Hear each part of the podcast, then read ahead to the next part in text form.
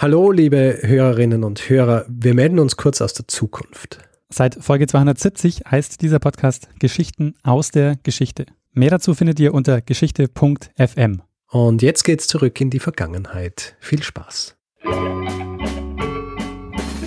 Lernen ein bisschen Geschichte. Lernen ein bisschen Geschichte, dann werden Sie sehen, Herr Reporter, wie das sich damals entwickelt hat. Wie das sich damals entwickelt hat. Hallo und herzlich willkommen bei Zeitsprung, Geschichten aus der Geschichte. Mein Name ist Daniel. Und mein Name ist Richard. Ja, wir sind zwei Historiker und wir erzählen Woche für Woche eine Geschichte aus der Geschichte. Und in dieser Woche, Richard, haben wir schon wieder was zu feiern. Richtig. Wir haben, wir haben heute das Zwei-Jahres-Jubiläum. Richtig, wir kommen ja aus, Ja? Dem, aus den Jubiläen gar nicht mehr raus. ja, es ist, es steht natürlich hintan, gell? Nicht nur chronologisch, sondern äh, weil 100 ist halt besser als 104 und äh, klingt auch besser als zwei Jahre. Ein Jahr war gut, weil das war das erste Jahr, aber zwei Jahre sind halt zwei Jahre, gell? Zwei Jahre ist schon Alltag, ne? Da gibt's nicht. Ja, das Ja. ist äh, pff, kaum der Rede wert, Ja. würde ich sagen. aber trotzdem gut. Zwei Jahre. Ja, und ähm, wie das ähm, seit zwei Jahren der Fall ist, äh, erzählen wir uns immer abwechselnd eine Geschichte. Einmal erzählst äh, du eine Geschichte, einmal erzähle ich eine Geschichte. Letzte Woche habe ich eine Geschichte erzählt, nämlich zur Geschichte der Demoskopie. Richtig. Und diese Woche, Richard, bist du dran. Um was geht's? Wir springen diesmal wieder mal ins Mittelalter. Mhm. Ja. Ins Mittelalter und in dieser Episode geht es jetzt um einen kleinen Teilaspekt einer großen Sache. und um die große Sache einzuleiten, erzähle ich da mal einfach ein bisschen was. Ja? Ja, mach mal. Fangen wir an mit Edward III. von England. Mhm.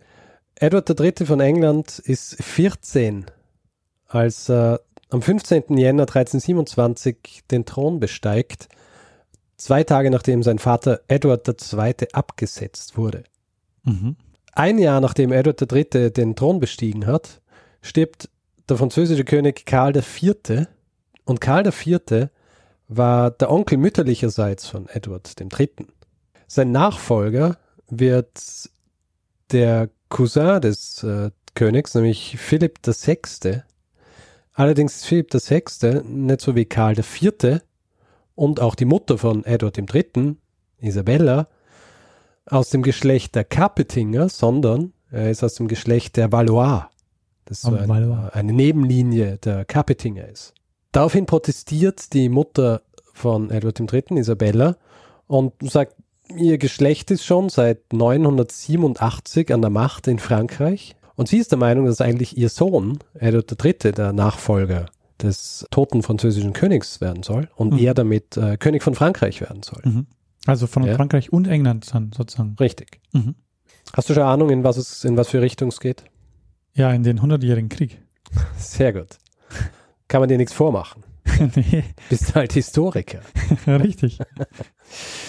Allerdings, das allein sorgt noch nicht für den direkten Konflikt. Und ich muss jetzt, bevor ich auch weiterrede, sagen, für alle, die sich auskennen mit dem hundertjährigen Krieg, weil das ist ja nichts, äh, nicht irgendwas.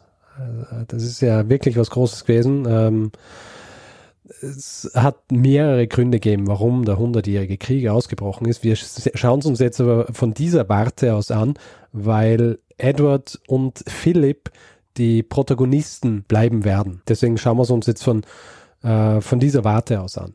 Auf jeden Fall, dieser Protest reicht noch nicht für so einen richtig direkten Konflikt mit Frankreich. Allerdings gibt es noch zwei Dinge, nämlich Edward III. war auch der Herzog von Aquitanien und Aquitanien als Teil äh, Frankreichs. Dadurch war er eigentlich ein Vasall von Philipp VI.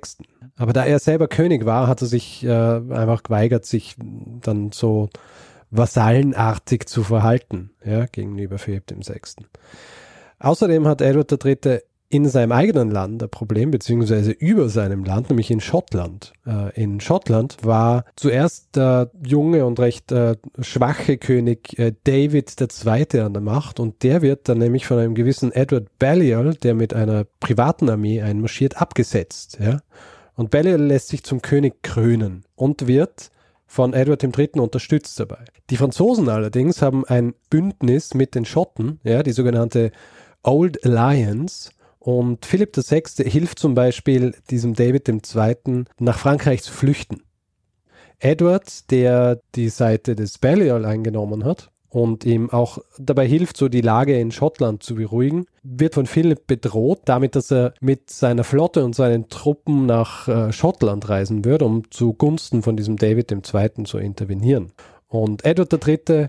beschließt daraufhin, seine Truppen selbst im Ärmelkanal zu versammeln, also was ja bedeuten würde, quasi im Ärmelkanal, ja.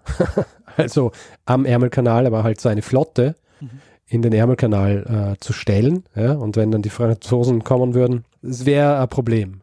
Gleichzeitig hat Edward III. Philipp auch recht wütend gemacht, weil er äh, den, einen gewissen Robert von Artois empfangen hat. Und der ist der Ex-Schwager von Philipp, der seine Frau, also die Schwester von Philipp, vergiftet hat und dafür verbannt worden ist. Hm. Resultat dieser ganzen Geschichte ist, dass Philipp schlussendlich seine Truppen an die Provinz Guyenne schickt und Guyenne ist ein Teil von Aquitanien und er bringt seine Truppen dorthin und sagt, dass hiermit das Lehen Edwards verfallen sei.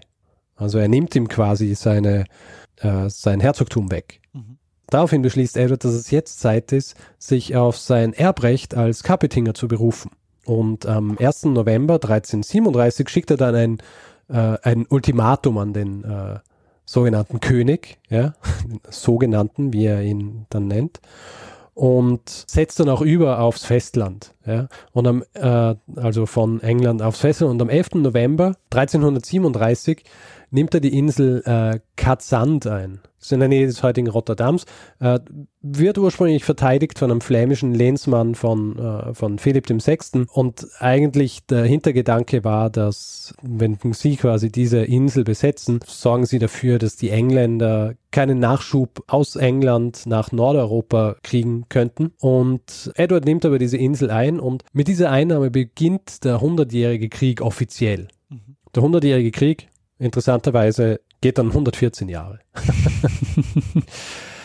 Wir werden jetzt aber nicht den gesamten 100-jährigen Krieg beleuchten, weil das wäre viel zu umfangreich. Wir werden jetzt auch die ersten Jahre dieses, äh, dieses Konflikts äh, äh ein bisschen überspringen, beziehungsweise im, äh, im Schnelldurchlauf äh, durchgehen.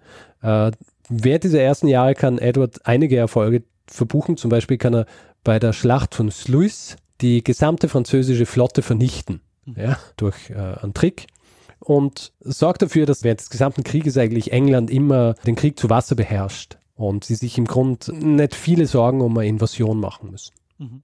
Die erste richtig große Auseinandersetzung, die wir jetzt auch besprechen werden in dieser Episode, ist dann erst im Jahr 1346. Dieses Jahr 1346, das ist zwei Jahre nachdem er vom Parlament endlich die Mittel bewilligt kriegt hat, um wirklich in einen Feldzug gegen Philipp zu ziehen. Er setzt also über mit, mit seinem Heer als Heerführer hat er einen verbannten normannischen Adligen, quasi sein, sein Guide, wenn man so will, nach, äh, äh, nach Nordeuropa. Außerdem hat er auch seinen Sohn dabei, nämlich den Prince von Wales. Eigentlich heißt er Edward, Edward of Woodstock. Ich nenne ihn jetzt aber erst einmal nur den Prinz. Ja. Zuerst plündern sie die Stadt Caen und Caen ist eine Stadt, die sich eigentlich ohne, ohne Gegenwehr einnehmen hat lassen. Spätestens da ist der Moment, wo Philipp VI. merkt, okay, äh, er hat es jetzt wirklich mit einem äh, Problem zu tun und äh, fängt an, sein Heer zusammenzusammeln, um Edward wieder, wieder zurückzudrängen. Edward äh, bewegt sich, nachdem er keiner geplündert hat, mit äh, seinem Heer weiter nördlich und was man halt so macht, brandschatzend und plündernd, bis er die Seine erreicht. Und die äh, marschiert er dann weiter südlich, bis sie endlich eine Brücke finden, über die sie äh, marschieren können, weil in der Zwischenzeit der Großteil der Brücken zerstört worden ist, um äh, ihnen den Weg abzuschneiden. Er findet aber eine Brücke, die äh, gerade so zerstört ist, dass sie von den Handwerkern, die er glücklicherweise in, sein, in seinem Heer mitführt, repariert werden kann. Nachdem sie dann die Seine überquert haben, marschieren sie weiter und landen dann an der Somme und äh, wissen aber, dass, äh, also wissen und sehen auch, dass ihnen das Heer von Philipp eigentlich schon auf den Fersen ist. Und bei einer Furt, ja, du weißt, dass eine Furt ist. ähm, ja, das ist ein, ein Gebiet, ähm, wo man einen Fluss überqueren kann, ohne dass man eine Brücke braucht. Genau. Und der Wasserstand ist nicht immer gleich, ja als sie bei dieser Furt angelangen, die ihnen ein, äh, ein Gefangener zeigt, der dafür äh, ein bisschen Geld kriegt und freigelassen wird von ihnen. Überqueren sie dann die Somme und äh, nachdem sie die Somme überquert haben, ist aber der Wasserstand so, dass ihnen äh, das Heer von Philipp nicht folgen kann. Und es ist dann auch so, dass sie sich quasi gegenüberstehen. Ja? Also auf der einen Seite hast du Philipp mit seinem Heer und äh, auf der anderen Seite hast du, hast du Edward den Dritten und es passiert da aber auch nichts, weil die Franzosen wissen, dass sie ähm, keine Handhabe haben. Also sie können dann nicht einfach durch diesen Fluss. Edward nutzt diesen Vorsprung aus und marschiert weiter und Philipp muss eben, nachdem er dort bei dieser Furt nicht äh, queren kann, muss er weiter östlich marschieren, bis er dann zur Brücke von Abbeville kommt. Mhm um dort dann mit seinem Heer zu queren. Edward ist sich in dem Moment allerdings auch bewusst, dass er nicht viel weiter marschieren kann. Ja, also ist jetzt schon in einem, äh, es gibt eigentlich nicht, nicht viel, wo er jetzt hin kann. Und als er dann im Ort äh, Crécy-en-Ponthieu ankommt, ein kleiner Ort in der Picardie, beschließt er dann, dass er hier bleiben wird und auf das Heer von Philipp VI. warten wird. Mhm.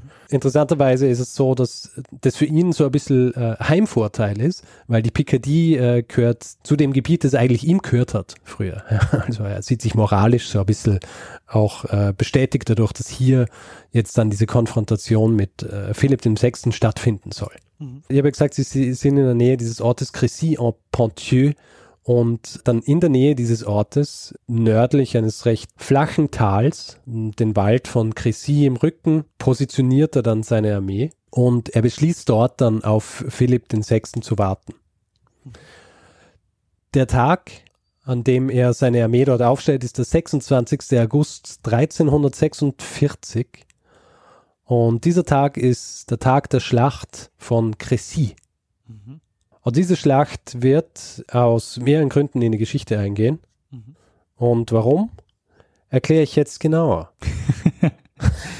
Und es ist kein Exkurs, es ist Teil der Geschichte. Das ist die eigentliche Geschichte.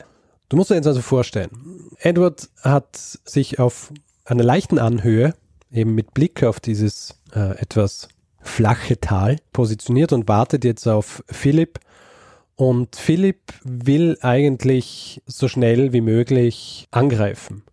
Philipp ist mit einem Heer unterwegs, das mittlerweile schon ziemlich angeschwollen ist. Ja. Mhm. Es ist wie oft bei solchen Schlachten und allem, was eben so in dieser Zeit passiert ist, schwierig wirklich definitiv zu sagen, wie groß das Heer war, weil es so viele unterschiedliche Quellen gibt dazu. Ja.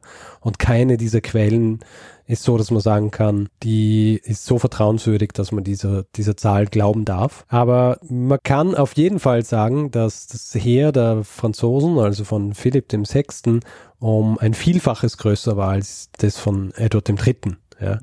Konservative Schätzungen gehen so in die Richtung 20.000 Mann bei Philipp VI. und bei Edward III. so ungefähr 8.000 bis 9.000. Mhm.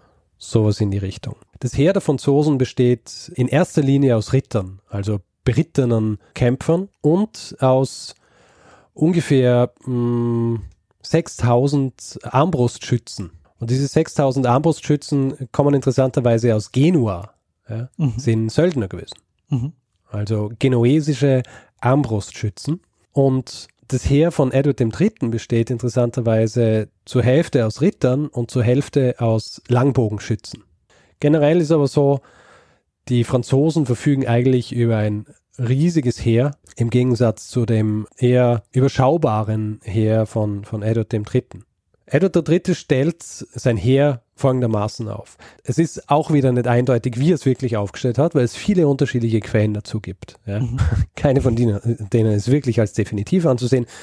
Auf was man sich allerdings einigen kann, ist, dass Edward III. sein, sein Heer in drei Teile teilt. Mhm. Also äh, drei Haufen, wenn man so will. Ja?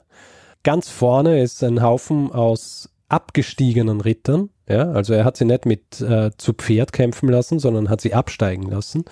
Und dieser Haufen äh, ist dann flankiert worden von den Bogenschützen. Und dahinter war dann noch einmal ein Haufen und dahinter noch einer und im letzten ist der König gewesen. Ganz vorne im ersten Haufen war sein Sohn, der vorhin schon angesprochene Edward of Woodstock, der zu diesem Zeitpunkt erst 16 Jahre alt war. Edward of Woodstock der, und jetzt kommt ein kleiner Exkurs, ja, ja. auch den Beinamen The Black Prince trägt. Interessanterweise aber nicht zu Lebenszeiten, sondern erst später.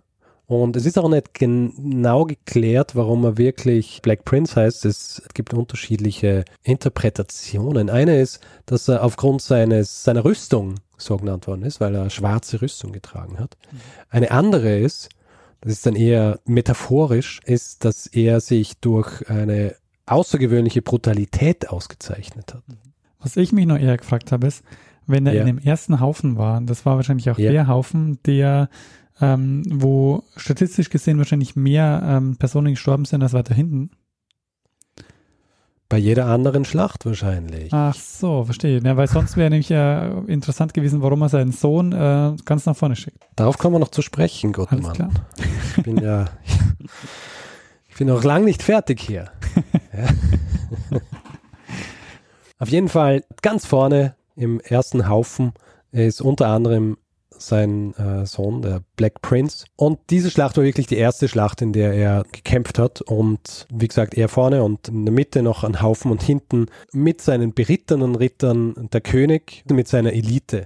Wahrscheinlich hat er auch hinter den ersten zwei Haufen, also Edward, so Wagenburgen errichten lassen. Wagenburgen, in denen auch Kanonen platziert waren. Und wenn du dich erinnerst an die Geschichte der Hussiten, mhm dann äh, fällt dir auf, dass die ja auch Wagenburgen errichtet haben.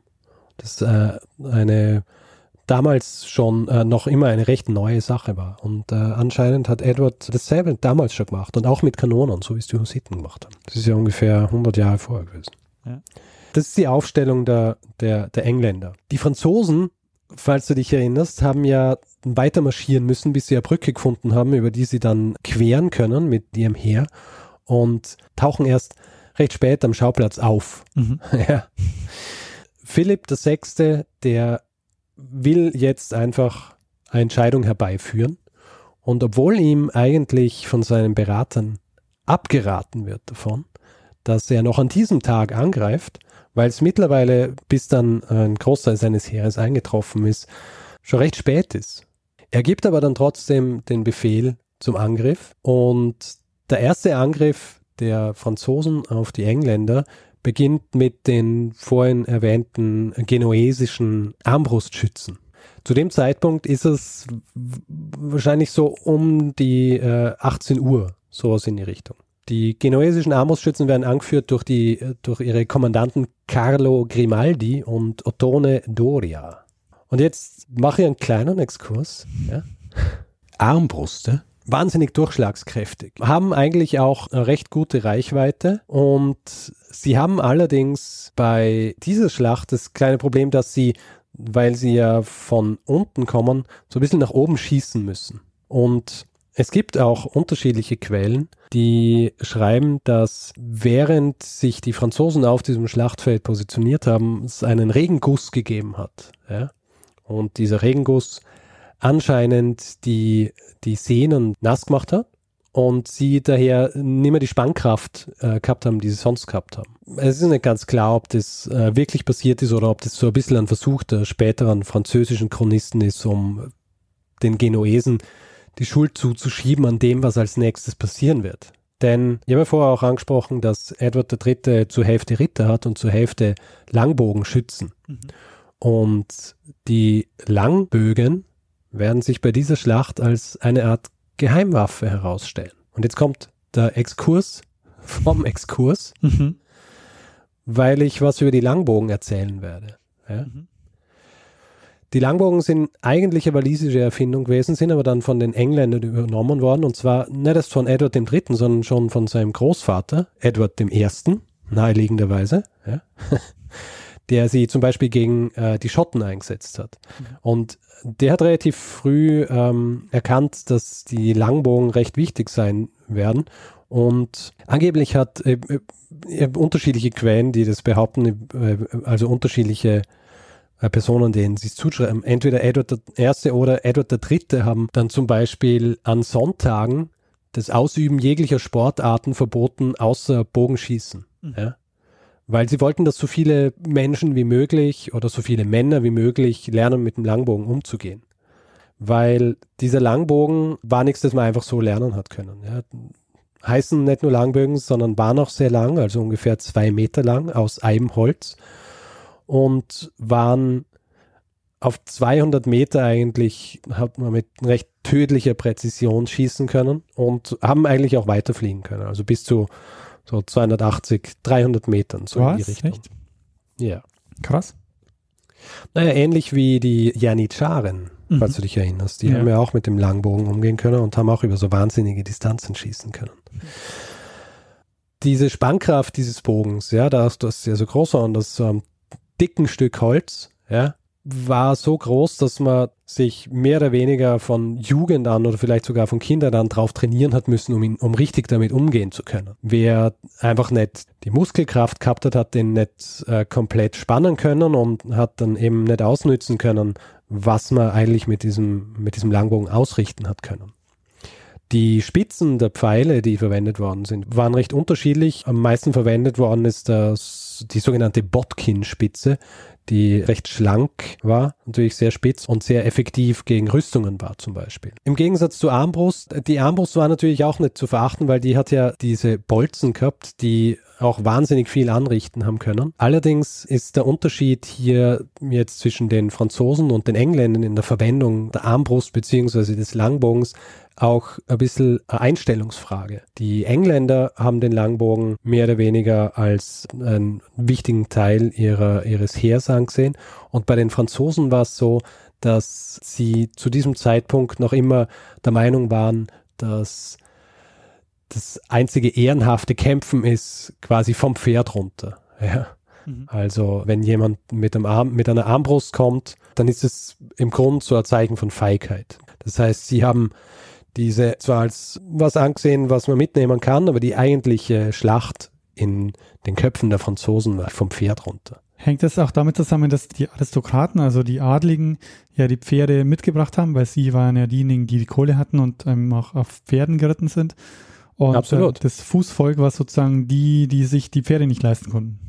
Quasi. Also natürlich. Äh, und die, die, das französische Heer hat einfach wahnsinnig viele Adlige gehabt. Also das waren ja alles Vasallen und Lehnsleute und so weiter vom, vom französischen König, die dann natürlich ankommen sind. Und äh, ich werde nachher noch so ein bisschen über, über den Ritter an sich sprechen, der auf so einem Pferd sitzt, aber was auf so einem Pferd sitzt, kostet alles wahnsinnig viel Geld. Mhm. Also äh, nicht umsonst ist es ja, ist ja auch die Aufteilung in der Gesellschaftsstruktur im Mittelalter so gewesen, dass ja die Adligen in erster Linie ihre Aufgabe war es zu kämpfen. Mhm. Ja? Also du hast die, du hast die, du hast die Bauern etc., die arbeiten, du hast die Geistlichen, die beten und dann hast die Adligen, die kämpfen. Das ist im Grund so die Aufteilung gewesen. Und die Armbrust hat da irgendwie für die Franzosen nicht reingepasst. Ja? Und jetzt abgesehen von dieser, von, äh, von dieser Einstellungssache war es dann halt auch so, dass äh, Armbrust zwar, wenn sie trifft und äh, weit genug fliegt, eine wahnsinnige Durchschlagskraft hat. Allerdings kann eine Armbrust ungefähr dreimal pro Minute einen Bolzen verschießen und ein guter Bogenschütze hat so an die zwölf Pfeile in der Minute verschießen können. Mhm. Und jetzt kommen wir nämlich wieder zurück zum Anfang dieser Schlacht, als die Genuesen losmarschieren in Richtung der Engländer und fangen an abzuschießen und merken eigentlich recht schnell, dass sie noch zu weit entfernt sind und nicht weit genug rankommen, um irgendjemanden zu treffen. Die Bogenschützen allerdings, die ein bisschen erhöht stehen, fangen sofort an, diese Genuesen äh, mit ähm, Pfeilregen einzudecken.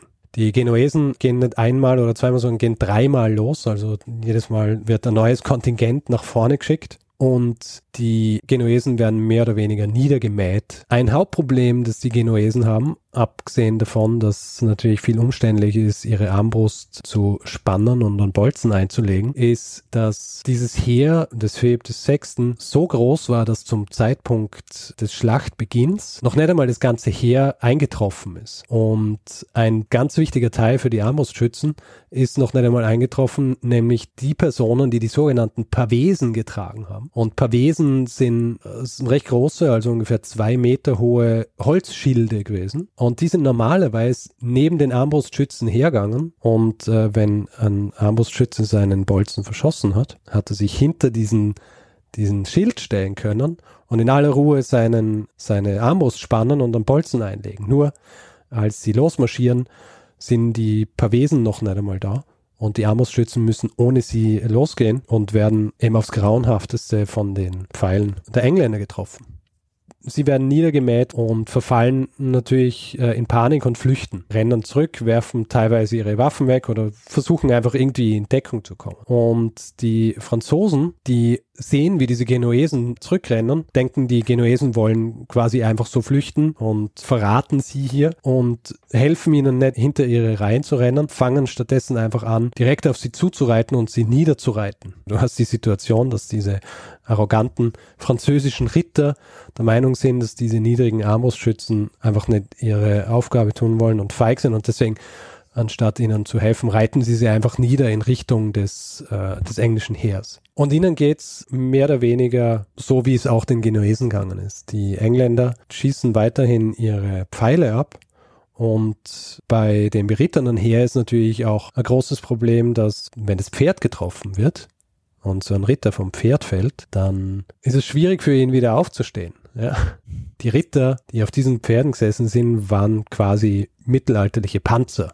Ja. Mhm. Also haben einen Helm aufgehabt, haben ein Schild gehabt, Lanze, oft zwei Hände, also diese riesigen Schwerter, ja. Streitachs oder ein Streitkolben und dann auch noch so einen langen Dolch, mit dem sie dann zwischen den äh, Rüstungen durchstechen haben können.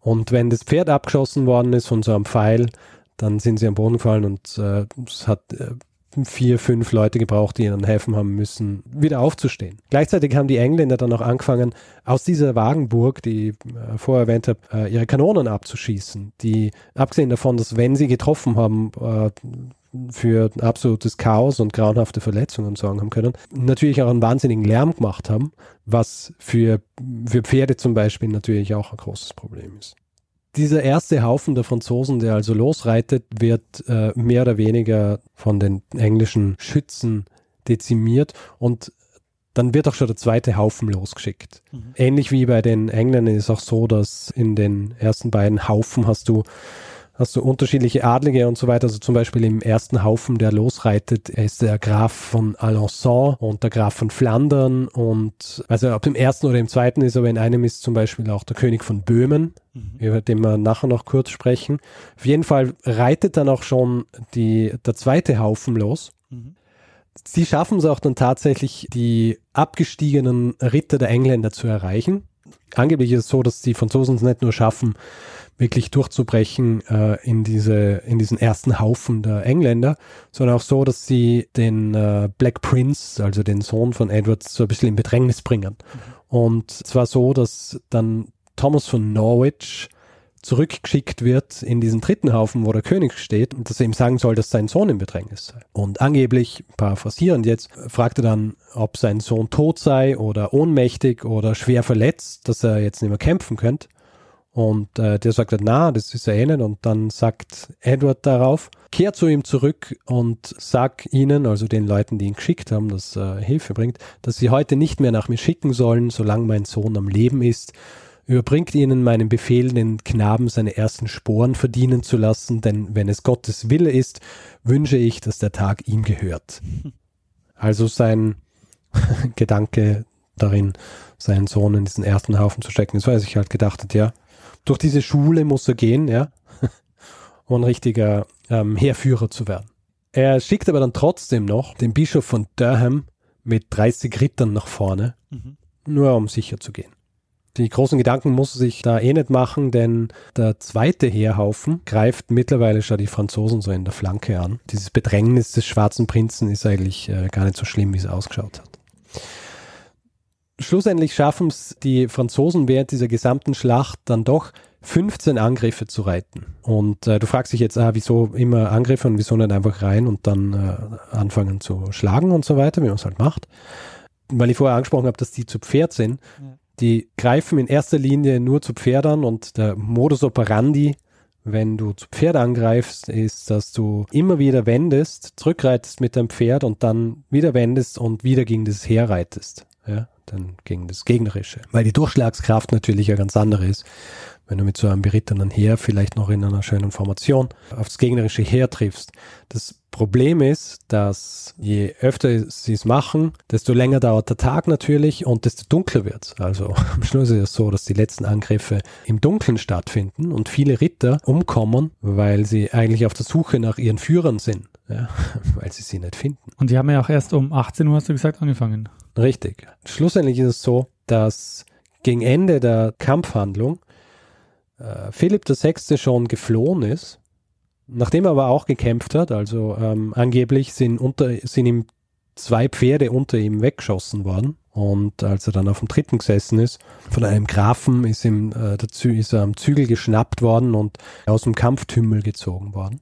Und Philipp VI. schafft es zu flüchten und findet dann auch in der Burg La Broye Unterschlupf. Und die eigentliche Kampfhandlung beziehungsweise die eigentliche Schlacht endet dann erst gegen Mitternacht und das Resultat dieser Schlacht ist, dass bei Crécy über 1500 französische Ritter umgekommen sind und unter denen waren wahnsinnig viele Adlige, ja, die ähm, für ihn gekämpft haben. Also zum Beispiel die vorhin angesprochenen Grafen von Alençon, die in diesem ersten Angreifenhaufen waren, dann der Herzog von Lothringen, der König von Mallorca.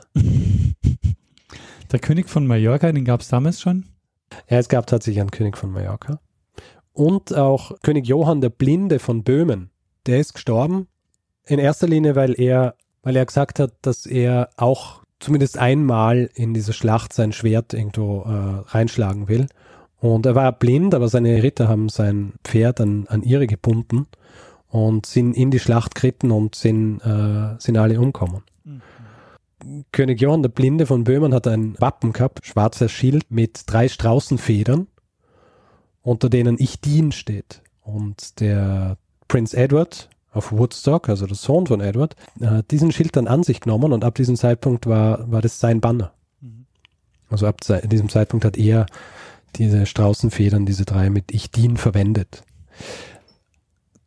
Dass der König von Böhmen bei dieser Schlacht gestorben ist, ist interessanterweise für die Engländer beziehungsweise für Edward III. nicht als Triumph angesehen worden. Am nächsten Tag, als der König gefunden worden ist und sie gesehen haben, dass er da umkommen ist, hat sogar eine kleine Trauerfeier gegeben, die vom Bischof von Durham geleitet worden ist, weil für Edward das kein Erfolg an sich dargestellt hat, wenn ein, ein Gleichrangiger stirbt wirft auch ein gewisses Licht auf so eine Auseinandersetzung. Wenn man sich überlegt, dass sie äh, natürlich ihre Leute in, in die Schlacht schicken, aber wenn jetzt einer ihres gleichen Standes stirbt, dann ist es was, das man betrauern muss.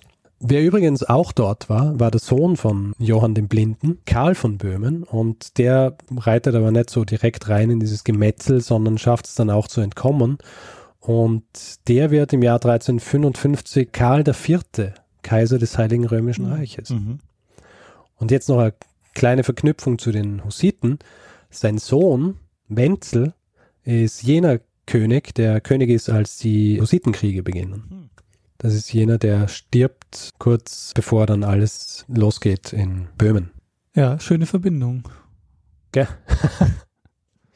Ein Hauptgrund, warum bei den Franzosen, äh, achso, äh, habe ich noch gar nicht erwähnt, sollte vielleicht noch, falls du dich fragst, wie viele Männer bei den Engländern umkommen sind. Ja, also wie viele sind denn eigentlich bei den Engländern umgekommen? Ungefähr 100. Also deutlich weniger. Deutlich weniger. Und ein Hauptgrund, warum so viele Franzosen gestorben sind, ist in erster Linie auch dieses Chaos. Ja? Also dieses Chaos, das schon mal angefangen hat damit, dass sie ihre eigenen Leute äh, zusammengeritten haben, als sie gesehen haben, dass sie, äh, dass sie wegrennen, also die Genuesen. Und dann auch, dass dieser zweite Haufen so schnell nach dem ersten losgeritten ist. Ja, und so nach vorne gedrückt haben und zu so einem Effekt geführt haben, dass viele dort schon irgendwie so von den Pferden gefallen sind und dann von den anderen überritten worden sind. Viele umkommen sind, ohne jemals irgendwie Kontakt mit den, äh, mit den Engländern gehabt zu haben. Also quasi in den eigenen Reihen getötet.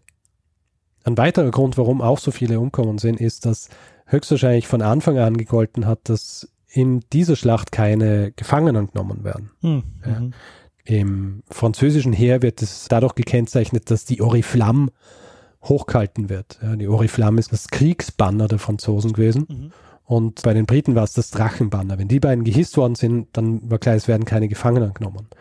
Bei den Engländern war der Grundgedanke dahinter, dass, dass man gesagt hat, es sollen keine Gefangenen genommen äh, werden, dass Edward zu diesem Zeitpunkt, als diese Schlacht stattgefunden hat, äh, ja schon in einer recht brenzligen Situation war und äh, der Ausgang dieser Schlacht wahnsinnig wichtig für ihn war. Ja? Mhm. Also er hat diese Schlacht unbedingt gewinnen müssen und er hat gewusst, wenn er seinen Rittern die Möglichkeit gibt, dass sie Leute nicht töten, sondern sie gefangen nehmen, damit sie dann Lösegeld für sie verlangen können, kämpfen sie wahrscheinlich nicht so, wie sie dann gekämpft haben. Jetzt kein Exkurs, aber dieses Lösegeld nehmen war eigentlich eine recht wichtige Sache. Ja?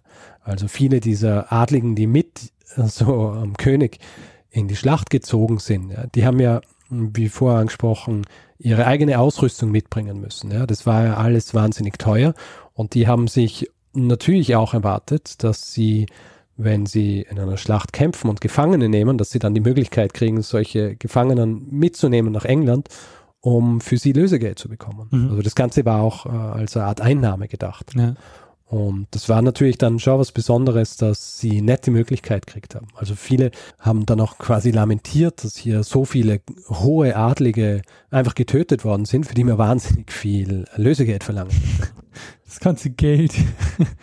ja, wirklich. Ja. Das ist, äh, ist einer der, ist einer der Hauptgedanken gewesen. Ja, aber es ist natürlich auch interessant, weil man muss sich ja auch fragen, äh, wie man die Leute motiviert, in den Krieg zu ziehen. Und da ist wahrscheinlich äh, der, der finanzielle Aspekt nicht zu unterschätzen. Also vor allem, weil eben ein Großteil der Leute, die dort gekämpft haben, sind nicht irgendwelche gewesen. Ja? Also das waren viele Adlige, die da viel investiert haben und natürlich dann auch einiges zurückhaben wollten. Nach der Schlacht marschiert Edward dann wieder weiter in Norden und belagert dort dann die Stadt Calais. Und obwohl dorthin dann ein Entsatzheer geschickt wird, ziehen sie nicht wieder ab, weil das Entsatzheer sieht, dass die Lage eigentlich aussichtslos ist und äh, zieht selber ab. Ja. Und Edward nimmt dann Calais ein und diese Stadt ist dann 200 Jahre lang in den Händen der Engländer geblieben. Ah, 200 ja. Jahre, also länger als der 100-jährige Krieg. Richtig. Mhm noch einmal ein bisschen über die Gründe, warum das für die Franzosen so schlecht gelaufen ist. Also abgesehen davon, dass sie äh, so viele gestorben sind, aber das ist äh, ja das Resultat gewesen aus mehreren Gründen.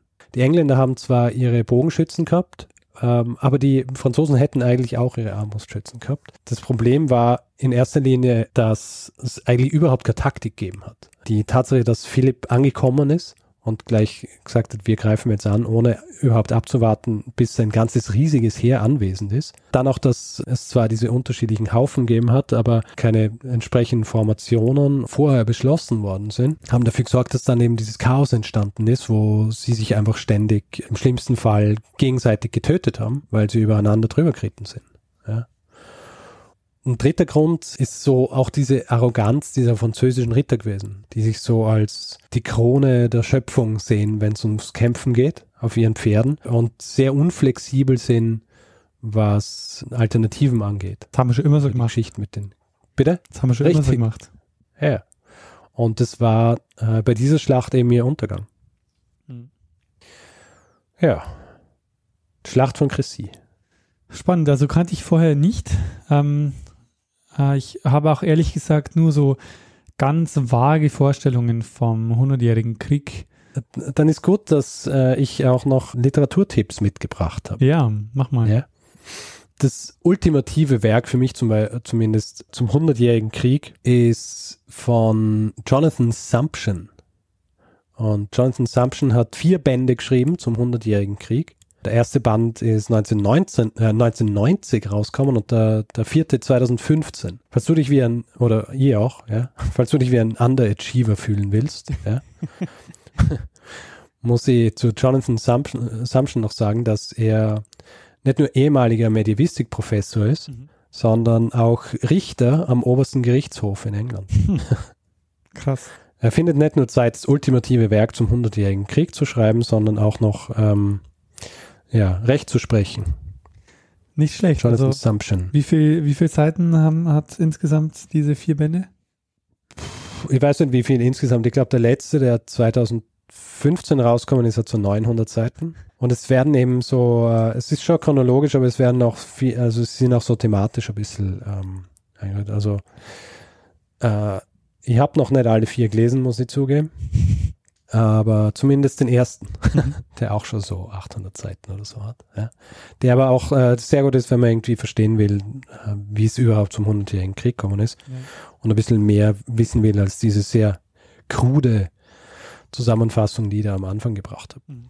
Wer noch ein bisschen mehr über die Schlacht an sich wissen will, also wirklich Details zu welche Chronisten was geschrieben haben und wie das Heer eventuell ausgesehen haben kann und wer die Leute waren, die in den unterschiedlichen Heeren waren. Es gibt einen sehr guten, sehr guten Sammelband an Essays äh, herausgegeben von Andrew Ayton und Philip Preston. Und der trägt den Titel The Battle of Crécy.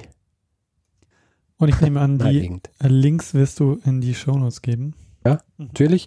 Und schlussendlich äh, noch ein Literaturtipp. Und zwar, ich lese sehr gerne mal ähm, historische Romane. Ja? Und es gibt eine sehr gute Romanreihe, die während dem Hundertjährigen Krieg spielt, von Bernard Cornwell. Bernard Cornwell. Ah, ja. Ähm, der trägt den Übertitel The Grail Quest und es sind vier Bücher. Die Protagonisten in diesen Büchern sind Bogenschützen. Mhm. Also in den ersten drei ist es der gleiche und im vierten ist es dann ein Nachkomme von dem, weil das sind ja 100 Jahre in diesem Krieg. Aber äh, sind, sind sehr gute Bücher und sind auch äh, sehr gut recherchiert. Also kann man gar nichts sagen. Äh, das Interessante ist, auf den Jonathan Sumption bin ich eigentlich gekommen, weil ich, weil ich dieses, diese Bücher von Cornwell gelesen habe und hinten, als er schreibt, welche Literatur er verwendet hat, hat er auf Jonathan Sumption hingewiesen und äh, naja, deswegen weiß ich, deswegen kenne ich den. Ich dachte, du bist wegen Game of Thrones draufkommen, aber Ach, Game of Thrones ist doch nicht Geschichte. Ja? das ist Game Mittelalter. of Thrones ist, ist eine, ein Pastiche. Ja, das ist so, wie Leute sich Geschichte vorstellen. Ja, aber äh, vielen, vielen Dank, Richard, ähm, für die Geschichte. Ähm, wieder viel gelernt über einen Zeitraum, wo ich zugeben muss, ich wahrscheinlich so mit am, äh, am, am wenigsten weiß. Also so dieses, äh, ist es Hochmittelalter, kann man das sagen? Ja. So ganz am Anfang, als du die, diese Könige und so ähm, aufgezählt hast, ja. dachte ich mir so, oh, hm, habe ich jetzt ähm, noch von wenigen gehört. ja, aber so geht es uns doch allen Ja, richtig. in äh, allen möglichen Gebieten. Also deswegen, äh, äh, ich mache ja diese Geschichten mit, wenn ich so hinweise auf die Hussiten oder so, äh, dann irgendein König, der so und so, Mhm. mache ich ja nicht nur zum Spaß, Ja. sondern auch, um ein bisschen so diesen, äh, so zu vermitteln, wie die Sachen alle zusammenhängen. Mhm. Ja. Also, dass, dass, dass diese Geschichten, die wir hier erzählen, auch wenn sie durch die Jahrhunderte gehen und geografisch, ich meine eh hauptsächlich Europa, aber dass viele von denen das irgendwo einen Zusammenhang gibt und wenn man sich die irgendwie im, im, im Kopf behält, beziehungsweise dann immer wieder äh, so drüber nachdenkt, aha, der hat vielleicht, der hat da und der war da der König, während das passiert ist und das habe ich doch schon da gehört, dann ergibt es alles irgendwann einmal so ein großes äh, Ganzes. Mhm. Ja, das wäre cool.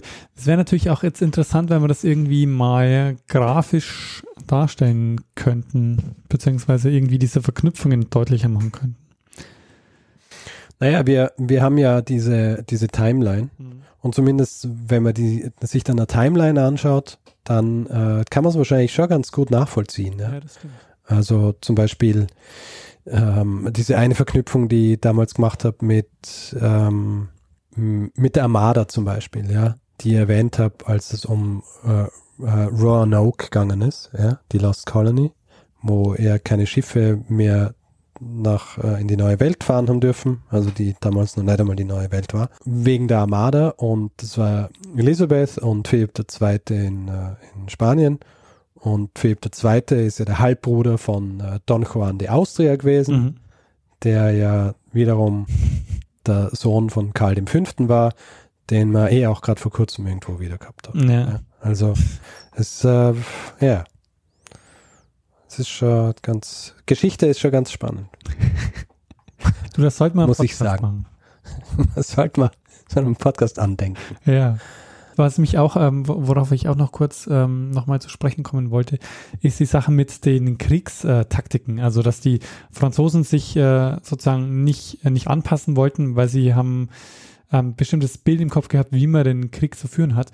Das sind ja auch immer so Innovationssprünge, die man auch sehen kann bei unterschiedlichen ähm, Schlachten. Auch, ähm, keine Ahnung, mir, mir fallen jetzt die, die Griechen ein und die Römer, die dann einfach bestimmte Taktiken entwickeln und die dann einfach erstmal einen wahnsinnigen Vorsprung bringen, weil sich die Leute erst anpassen müssen oder die Gegner. Ja, es hat bei den Franzosen zum Beispiel, äh, also während dem Hundertjährigen Krieg hat es lang gedauert, bis sie sich angepasst haben und irgendwann werde ich nochmal was zu einer anderen Schlacht während dem Hundertjährigen Krieg machen und die ist auch sehr interessant. Verstehe. Also du kündigst jetzt schon mal eine Serie an. Richtig. Die zehnteilige Serie zum 100-jährigen Krieg. Richard, dann würde ich sagen, ähm, belassen wir es dabei. Die Folge ist lang genug geworden und machen das, was wir immer machen, nämlich äh, den Feedback-Blog. Sehr gut. Feedback-Blog. Ah, ja, natürlich. Also, wer Feedback geben will zu dieser Folge oder auch anderen Folgen, macht das entweder per E-Mail, feedback.zeitsprung.fm oder auch via Twitter, twitter.com slash zeitsprung.fm. Wir sind natürlich auch privat auf, äh, auf äh, Twitter. Ich bin at Stormgrass, der Daniel ist at Mestner. Dann Facebook, facebook.com slash zeitsprung.fm und natürlich unsere Website zeitsprung.fm. Und wer will, kann uns natürlich auch bewerten, Sterne geben, Rezensionen schreiben. Entweder auf iTunes oder auf panoptikum.io. Richtig. Außerdem gibt es die Möglichkeit, uns finanziell zu unterstützen. Wir haben PayPal und Flatter auf der Seite und freuen uns über alle, die uns da finanziell unter die Arme greifen und uns ein bisschen was äh, zukommen lassen. Und äh, in dieser Woche bedanken wir uns bei Michael und Sebastian. Ähm, vielen, vielen Dank für eure Unterstützung. Vielen Dank. Und da gibt es äh, noch eine Sache, die ich noch ähm, kurz ähm, loswerden will. Du hast entdeckt, ähm, dass es ja auch einen iTunes Store Österreich gibt.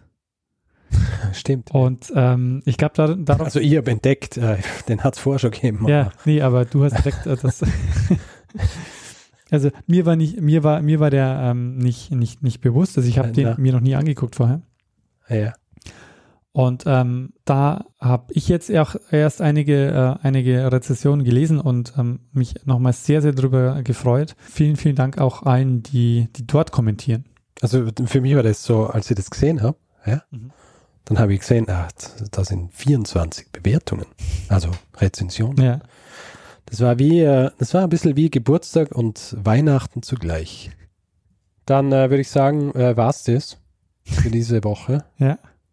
Und ähm, geben wir halt einfach einem das letzte Wort, der es immer hat.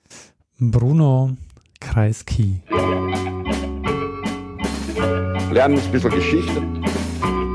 Lernen ein bisschen Geschichte, dann werden Sie sehen, der Reporter, wie das sich damals entwickelt hat.